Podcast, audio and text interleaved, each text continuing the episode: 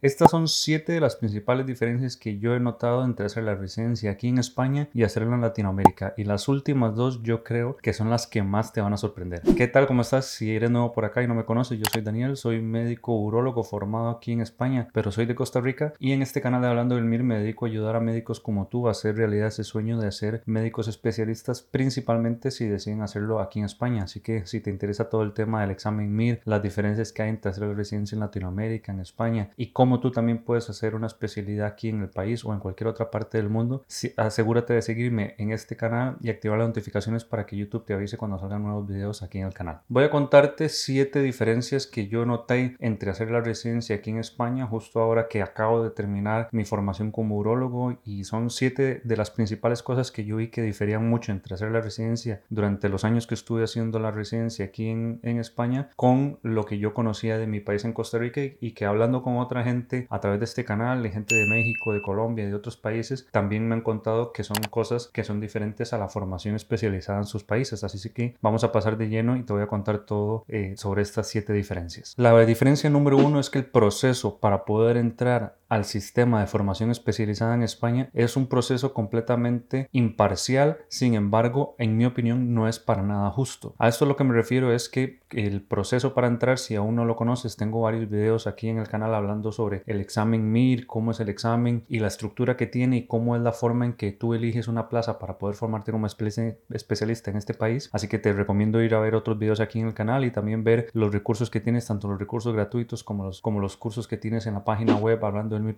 pero el proceso para poder entrar aquí es un proceso completamente imparcial en el sentido de que pues se nos mide a todos los médicos, tanto españoles como extranjeros, extracomunitarios y de todo el mundo de la misma manera. Es un único examen con las preguntas que tiene, que ahora mismo son 185, aunque eso puede cambiar, y según la nota que tienes, así cada persona, según el que tenga la mejor nota, va a tener más posibilidades de elegir una plaza, con lo cual eso a mí en ese sentido me parece bastante bien porque es un, proceso que al ser tantas personas las que se van a preparar y presentar ese examen hace que el proceso pueda ser completamente imparcial y que no hayan digamos preferencias eh, de ninguna manera ni tanto para los españoles ni como para otras ni como para otros médicos digamos. Sin embargo a mi parecer tampoco en ese mismo sentido es un examen y un proceso completamente justo en el sentido de que precisamente eso que lo hace imparcial es lo que impide que sea un examen justo debido a que por lo menos en, en mi opinión personal no se nos puede medir a todos de la misma manera. Es decir hay personas, y seguramente tú lo habrás visto durante la carrera, que se les hace muy sencillo hacer exámenes tipo test, como el examen MIR, y sobresalen mucho en ese tipo de exámenes, bien porque se les da muy fácil el memorizar y aprender y razonar en preguntas de examen tipo test, como también hay personas que simplemente pues tienen la habilidad de saber cómo encontrar la respuesta correcta y eso no es que sean mejores médicos, pero sí salen bien en el examen, versus que hay otras personas que son excelentes médicos y por la razón que sea no, les, no se les da bien los exámenes tipo test y por ejemplo eh, se les puede medir mejor su capacidad y su conocimiento en medicina con exámenes orales. Esto claramente es imposible en un examen en el que se presentan en promedio entre 13.000 y 14.000 personas, pues lógicamente no se pueden hacer diferentes tipos de exámenes para cada, para cada tipo de persona para poderlo evaluar de la manera más correcta. Por eso es que el examen precisamente es que en mi parecer no es justo. Sin embargo, es el, el medio, eh,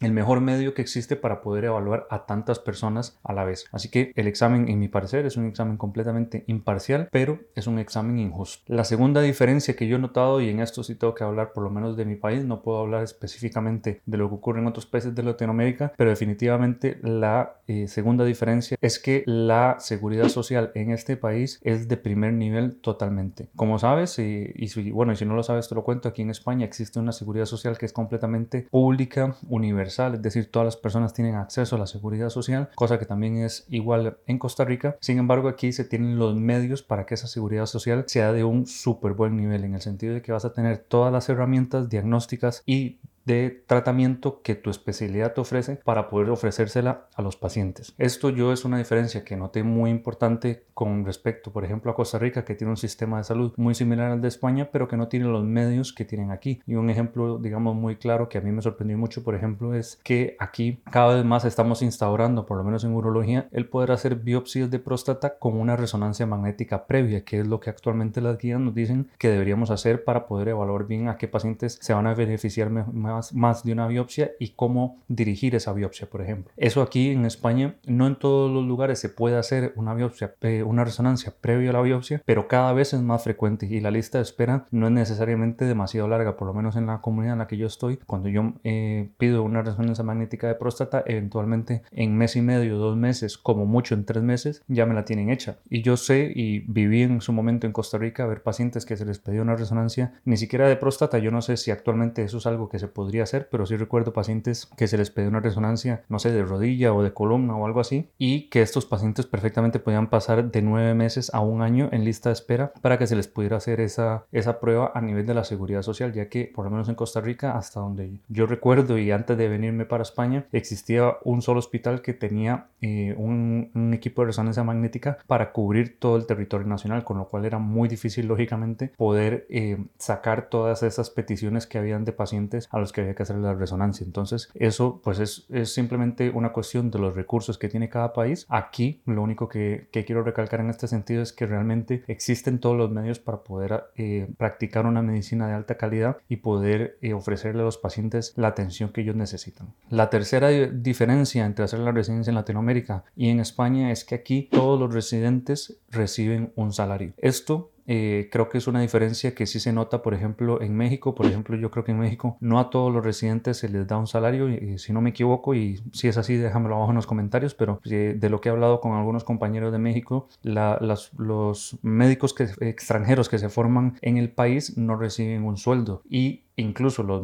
los, mexicanos que sí que lo reciben es un sueldo que por lo que yo he escuchado es bastante bajo y, y que no, no, permite, digamos, eh, subsistir con ello, ¿verdad? Eso aquí en España es diferente. Yo también, yo y otros compañeros eh, latinoamericanos hemos hablado sobre este tema en varios videos. Te voy a dejar uno de ellos aquí en las tarjetas, donde eh, comentamos que la, el salario que se recibe aquí, por lo menos en nuestra opinión y, y también hablo a nivel personal, es un salario suficientemente bueno para poder subsistir e incluso tener una buena calidad calidad de vida. Y es importante que sepas, porque también es algo que recibo eh, preguntas constantemente, que todo, en el momento en que tú haces el examen y apruebas el examen y te otorgan una plaza, es decir, consigues una plaza para hacer una especialidad, vas a tener un salario durante todo el tiempo que estés haciendo la residencia y es un salario que se paga mes a mes. De hecho, básicamente lo que vas a recibir es el, salario base, que es básicamente el salario de ese mes, más eh, lo que, la retribución por las guardias que hayas hecho el mes anterior. Entonces, siempre mes a mes vas a tener un salario, no es que te lo van a dar cada dos meses tres meses, sino que vas a tener un salario fijo todos los meses y para todos los residentes, sean extranjeros o no, va a ser exactamente igual. La cuarta diferencia es que durante la residencia no vas a tener exámenes y no te van a evaluar con exámenes. Eso es una cosa que yo no tenía ni idea cuando vine a formarme como especialista aquí y que cuando la descubrí me sorprendió muchísimo porque en Costa Rica al menos a los residentes se les hace exámenes cada cierto tiempo, creo que son exámenes trimestrales y un examen anual, mientras que aquí no, aquí hay unos instrumentos diferentes para poder evaluarte tanto eh, en cada año de tu formación como también a la hora de evaluar y, que te puedan otorgar el título como especialista. De esos instrumentos hablo en otro video que publiqué hace un, par de semanas que te voy a dejar aquí también en las tarjetas por si quieres saber más sobre estos instrumentos de evaluación y cómo realmente te van a evaluar durante la residencia. El quinto punto y la quinta diferencia entre la formación en España y en Latinoamérica es el trato del residente y en esto es una cuestión también muy subjetiva pero que llama mucho la atención y que a mí definitivamente eh, me motivó y, y de hecho me gusta de, la formación aquí en España y es que aquí eh, en muchos sentidos realmente sientes que como residente te tratan como a uno más del equipo. Es lastimoso que en muchos países de Latinoamérica, de hecho yo también a nivel personal lo viví como interno eh,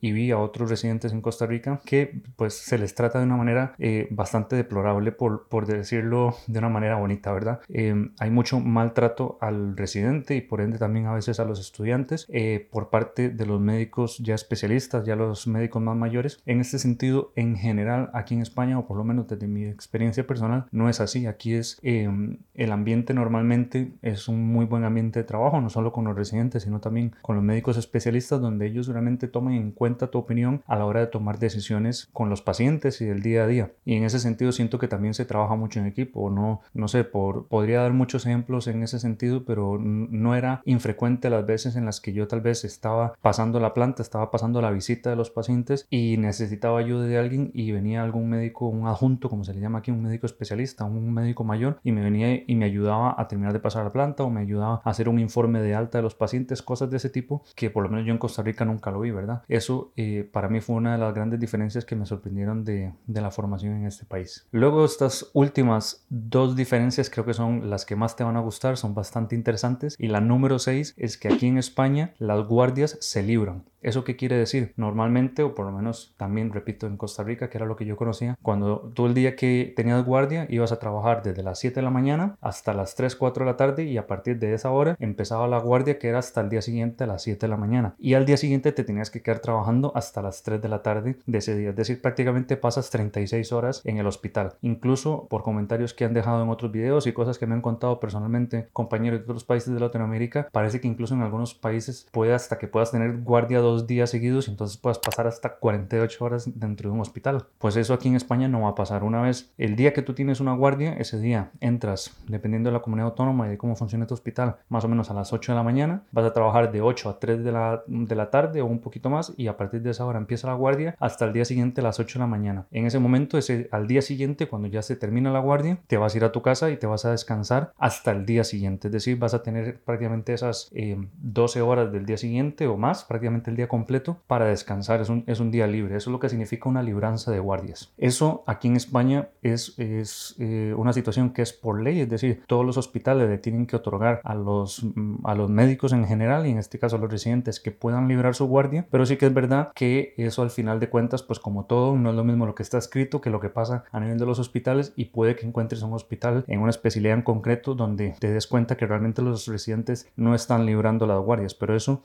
realmente no debería ser así. Lo que te quiero decir es que por lo menos a nivel de lo que es el papel de la teoría, en España el día siguiente después de una guardia, tú tienes derecho a librar, a ir a tu casa y descansar más si la guardia ha sido dura, ¿verdad? Entonces esto es, es muy importante. En muchos casos es algo bueno, aunque yo personalmente creo que en especialidades quirúrgicas puede ser algo más bien que vaya en detrimento de tu formación, pero bueno, eso daría para otro video. Lo importante es que sepas que en términos generales un, beneficio que vas a tener aquí es que cuando hagas una guardia el día siguiente la vas a librar. Y la última diferencia en la que quiero hablar en este video es bastante interesante también y es que en España vas a tener muchos más días de vacaciones con respecto a los que tienes en Latinoamérica, por lo menos de lo que yo conozco. Al menos de nuevo voy a hablar de, de Costa Rica, donde si no me equivoco te dan un día de vacaciones por cada mes trabajado, con lo cual vas a tener 12 días de vacaciones al año sin embargo, aquí en España no es así. Aquí en España, durante la residencia al menos, vas a tener 22 días de vacaciones, eh, de días laborables al año. Eso quiere decir, básicamente, si no me equivoco, son dos días o dos días y medio por cada mes trabajado. Algo así más o menos. Entonces, vas a tener 22 días laborables que al final de cuentas, como eso no, no está contando ni, ni festivos, ni sábado ni domingo, al final eso casi casi se convierte en un mes de vacaciones. Y además vas a tener otra cosa que es bastante interesante que se conocen como los días de libre disposición, que son días donde eh, te los puedes pedir libre por una situación en concreto que tengas y ese día no trabajas lógicamente y además te lo van a pagar. Esto en teoría son días que están destinados para hacer eh, pues algún tipo de trámite o alguna eh, para alguna situación personal que tengas, una cita médica o alguna cosa así, pero en muchos casos digamos al final funcionan como días adicionales de vacaciones, aunque eh, no son exactamente así, pero a efectos prácticos casi que en muchos casos lo es. Entonces eso vas a tener al año 6 días de libre disposición, con lo cual son 28 días, digamos, nós entre comillas de vacaciones que vas a tener, aunque son días diferentes y eso lo tienes que conocer, pero, pero que en eh, efectos prácticos son días que esos días no tienes que trabajar y te los pagan. Eh, como te digo, lo que sí son días de vacaciones, seguro, seguro, son 22 días al año, que son muchos más de los que normalmente tienes cuando haces una especialidad en Latinoamérica. Eso viene muy bien, por ejemplo, para nosotros latinoamericanos, que por ejemplo yo cuando tengo vacaciones, casi siempre lo que hice durante la residencia era tomarme esos 22 días completos que se convertían prácticamente en un mes y aprovechaba ese mes para irme a visitar a mi familia y a mis suegros y a, todos a mis amigos en Costa Rica o incluso puedes tomarte el,